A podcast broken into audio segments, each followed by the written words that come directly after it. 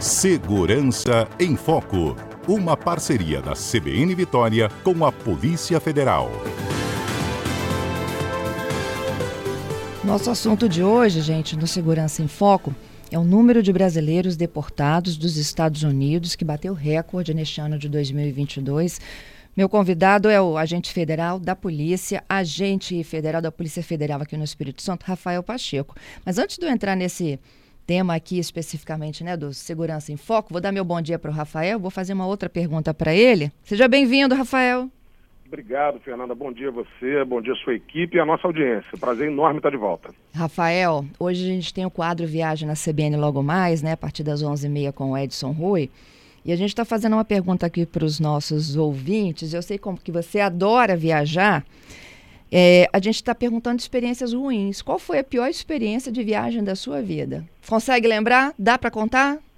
Consigo, dá para contar rapidinho. É, eu não acho que tenha uma pior experiência, de verdade, Fernanda, porque eu acho que o perrengue também faz parte da viagem. É claro que a gente não quer, a gente não deseja, mas eu acho que só é ruim realmente quando a gente tem um problema é, relacionado à nossa segurança, à nossa saúde, óbvio, né? Quando destroem é, um, um, sonho de uma viagem. Então, mas eu, sem me delongar muito, vou dizer o seguinte: eu estive no Níger, que é um país muito pobre na África, faz fronteira ali com Mali, Togo, Benin, alguns anos atrás, e eu dei o azar de ter um golpe de Estado enquanto eu estava lá. E eu fui preso.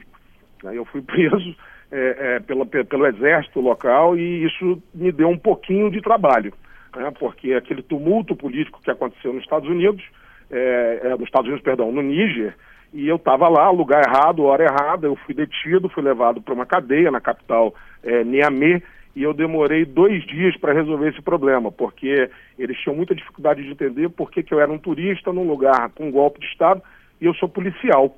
Isso piorou a situação, porque eles associaram aquilo ali a uma eventual espionagem estrangeira, mas no fim tudo terminou bem, eu consegui sair do país, peguei um ônibus, fui escoltado por militares até a fronteira da Burkina Faso, e aí em Burkina Faso, é, em direção ao Agadugu, que é a capital, tudo, se, tudo ficou mais tranquilo para mim. Então essa foi, digamos assim, a pior viagem que eu já fiz. Meu Deus, que azar, hein, Rafael? Muito. Lugar errado, hora errada. Nossa senhora, ainda bem que acabou tudo bem, né? Acabou tudo bem. Eu fui, eu tive o um problema resolvido por uma autoridade religiosa. Esses lugares que tem o islamismo, né, principalmente na África como religião, a autoridade religiosa se confunde um pouco com autoridades do Estado.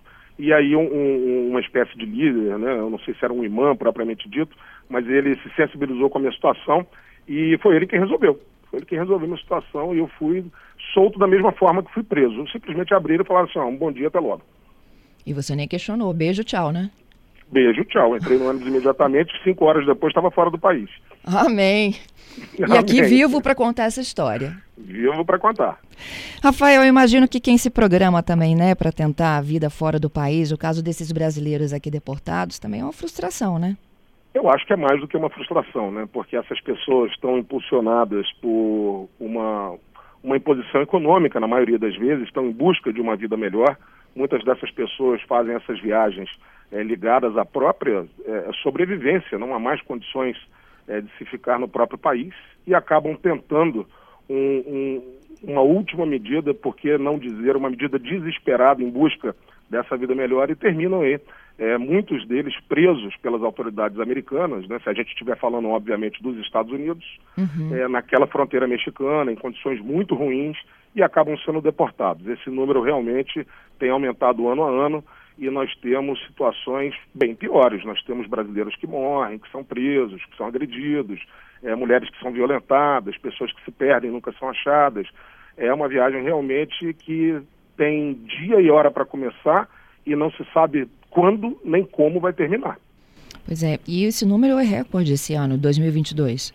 Sim, ele é recorde principalmente porque na medida que os americanos é, voltam a ter uma vida é, normal, né, por assim dizer, pós-pandemia, né, Fernanda? É, toda a logística de movimentação é, que envolve uma viagem dessa, aviões, voos, ônibus, fronteiras abertas, fronteiras fechadas ou não, ela também volta à normalidade. Então a tendência é que esse número continue aumentando. Nós tivemos 2.423 brasileiros expulsos em 19 voos fretados pelo governo americano. Isso só esse ano? só esse ano. Os americanos eles, eles têm eles, eles fretam voos, né? Isso não é uma exclusividade para o brasileiro. É, isso tem para Guatemala, tem para o México, tem para vários países da América Central, porque eles precisam literalmente é, esvaziar os centros de detenção que, que tem nos Estados Unidos. Né? Esse número é muito pequeno comparado com os brasileiros que estão detidos. Nós temos centenas de milhares de brasileiros detidos nos Estados Unidos. E na medida que os processos de deportação vão sendo findos, os americanos vão então fretando aviões e mandam para o Brasil. Esse voo com deportados, Fernando, ele vai direto para Confins, vai direto para Belo Horizonte. Por quê? Porque, sabidamente, a maioria dessas pessoas é do estado de Minas. O Espírito Santo é o terceiro estado em número de brasileiros com migrantes nessa situação. Pois é, e aí é só, é, eles é, não conseguem entrar ou eles são já flagrados lá tentando viver no país? Tem os dois casos?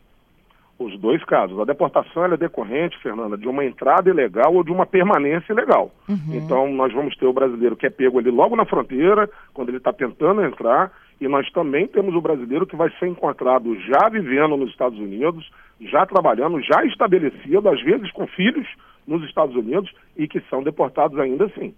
A deportação, a deportação em si, né, de, de um brasileiro, isso o responsabiliza de alguma forma, ou Rafael? O que, que acontece assim, por exemplo, na ficha dele? Zero, não acontece nada. A deportação ela está ligada a, a uma questão migratória, não a uma questão criminal. Ou seja, esse brasileiro, ele entrou irregularmente ou ele ficou irregularmente. Ele não cometeu um crime, ele cometeu uma conduta irregular do ponto de vista migratório. Então ele vai ser retirado dos Estados Unidos, vai ser mandado para o Brasil, nada acontece com ele quando ele pousa no Brasil e nada acontece com ele em relação a, a registro criminal. Ele pode, inclusive, tentar voltar para os Estados Unidos, de acordo com as regras daquele país, num futuro. Mas do ponto de vista criminal, nada ocorre, porque é um problema ligado à lei de imigração. Quando a gente tem condutas criminais, a gente está falando de extradição, que não é o caso. Uhum. Os consulados do Brasil ajudam essas famílias de alguma forma lá? Ah, sem dúvida, né? Uma parte é, da atuação do Itamaraty, do nosso Ministério das Relações Exteriores, é o apoio à comunidade brasileira no exterior. É, e eu não tenho dúvidas que, que, a nossa diplomacia, que os nossos cônsules e inclusive o nosso embaixador nos Estados Unidos se envolvem nessa questão. A própria Polícia Federal possui um, um, oficial de ligação na região de El Paso, no Texas, que se envolve diretamente nessa questão das pessoas ali detidas. Muitos dos trabalhos, muitas das operações desenvolvidas no Brasil em relação ao que a gente comumente chama de coiotes, aquelas pessoas que lucram no transporte legal dessas pessoas, são desenvolvidas aqui no Brasil a partir de informações coletadas pela Polícia Federal lá na fronteira americana. E, quando eles são avisados que eles serão deportados, eles ficam numa espécie aí de presídio? Ficam. Os Estados Unidos têm vários centros de detenção é, que não são cadeias, eles não recebem um tratamento criminal, mas é uma detenção. Eles não podem sair andando pela porta da frente. E eles ficam ali aguardando é, todo o procedimento legal para que sejam deportados. E, e aí a gente pode mudar o nome, mas é prisão. Uma prisão para fins de deportação, mas é prisão. E essas, essas estruturas nem sempre são adequadas. Elas vão sofrer com os mesmos problemas de uma cadeia: superlotação, inadequação das instalações, comida por vezes. Imagina que o brasileiro tem um hábito é, é, é, é culinário totalmente distinto né, é, do americano. Então, a gente ouve muita reclamação sobre a comida, as pessoas acabam adoecendo em função da comida, é, medicação precária para aquelas pessoas que são doentes, porque são centros que estão hoje superlotados. Entendido. Ah, uma pergunta aqui do ouvinte, ó. É, ele conhece uma pessoa que foi deportada ainda no aeroporto, tá? É, e tinha visto. Isso pode acontecer? Em que situações? Responde é já já. Pessoa... Vamos para o repórter CBN. Vamos lá.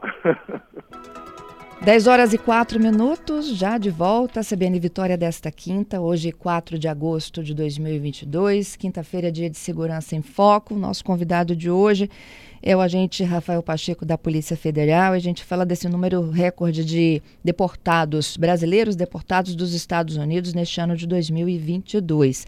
Deixa a pergunta do Alex no ar, Rafael, estou voltando aqui contigo, né, do deportado Sim. lá no aeroporto já de Miami, em Miami, tá? Tinha visto tinha passaporte e mesmo assim foi deportado. Eles podem fazer isso? Podem, mas vamos fazer uma correçãozinha na pergunta do leitor, do, do nosso ouvinte aí. Isso não é uma deportação, isso é uma repatriação. Né? Ou seja, ele estava no aeroporto, ele não estava numa entrada irregular, correto? Correto. Ele pegou um avião aqui no Brasil, ele tinha passaporte, ele tinha visto, ele tinha os requisitos é, exigidos para o embarque para aquele país e chegou lá, não permitiram a entrada dele. Então ele foi inadmitido por aquelas autoridades. Pode isso, Fernanda? Pode. O visto é uma concessão da diplomacia dos países, mas a palavra final para a entrada naquele território é da autoridade de imigração.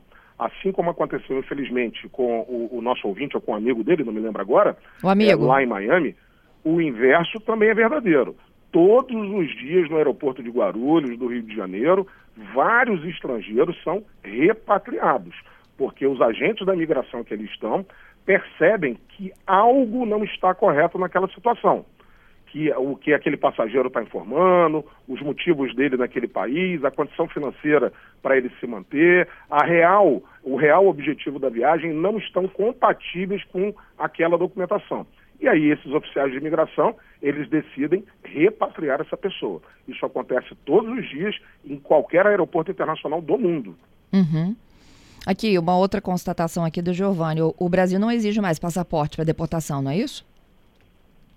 Não, não exige mais. Esse tipo de medida, como foi anunciado aí no repórter CBN, Isso. que o México agora vai colocar um visto físico, né? Ao Isso. contrário do visto eletrônico. Isso são medidas, isso, isso fatalmente é a diplomacia americana atuando sobre a diplomacia dos outros países para tentar minimizar essa situação na fronteira americana.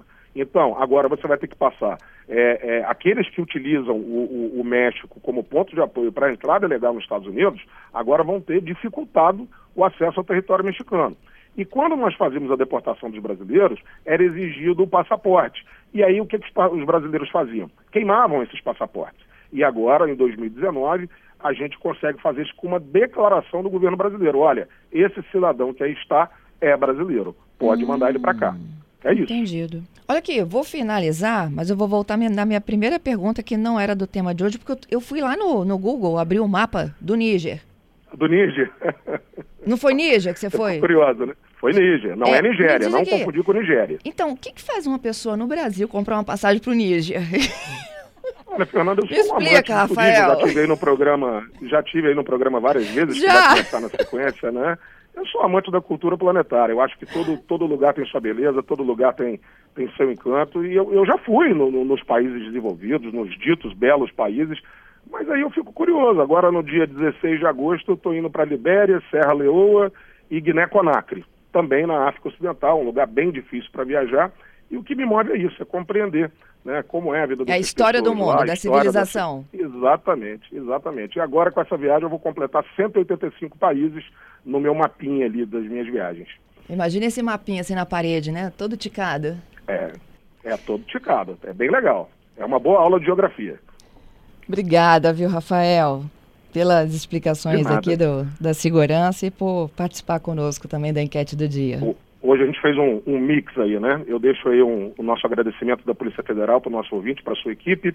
E estamos aqui à disposição de toda a sociedade naquilo que a gente puder ajudar. Bom Muito dia, Fernanda. Obrigada. Bom dia. Até quinta que vem. Até logo.